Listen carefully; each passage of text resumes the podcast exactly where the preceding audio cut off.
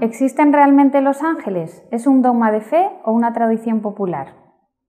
Realmente eh, los ángeles pertenecen eh, a la fe de la Iglesia que proviene además del mundo bíblico.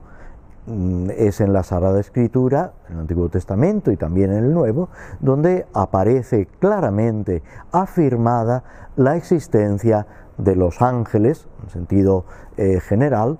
Luego, por ejemplo, San Pablo distingue entre distintas categorías de ángeles, principados, potestades, dominaciones, etcétera, ángeles y arcángeles. También, por supuesto, es algo que ha entrado de lleno en la devoción popular y en la eh, piedad de los fieles. ¿Por qué le dedicamos un día a los santos arcángeles y otro a los ángeles custodios?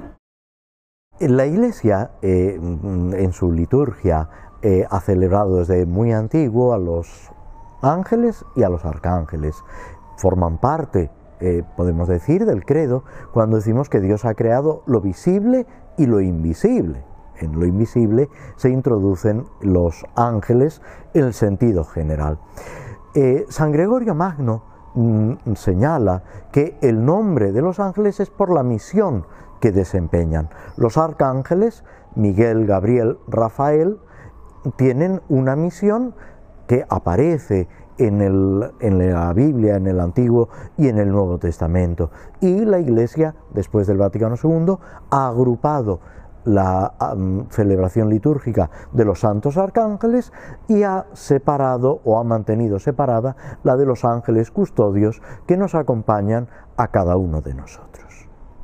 ¿Qué nos aportan los arcángeles a nuestra vida de fe?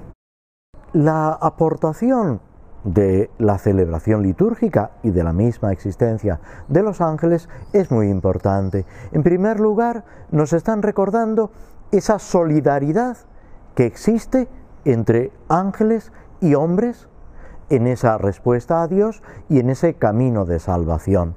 En segundo lugar, tenemos que contar con su ayuda, con su intercesión. De esto los santos a veces han tenido anécdotas curiosas, como un santo, por ejemplo, que cuando subía al autobús a veces pedía dos billetes, uno para él y otro para su ángel de la guarda también la costumbre de invocar, de rezar al ángel de la guarda para que nos ayude y también a los arcángeles, a San Miguel sobre todo como defensor de la Iglesia en sus eh, peligros y adversidades.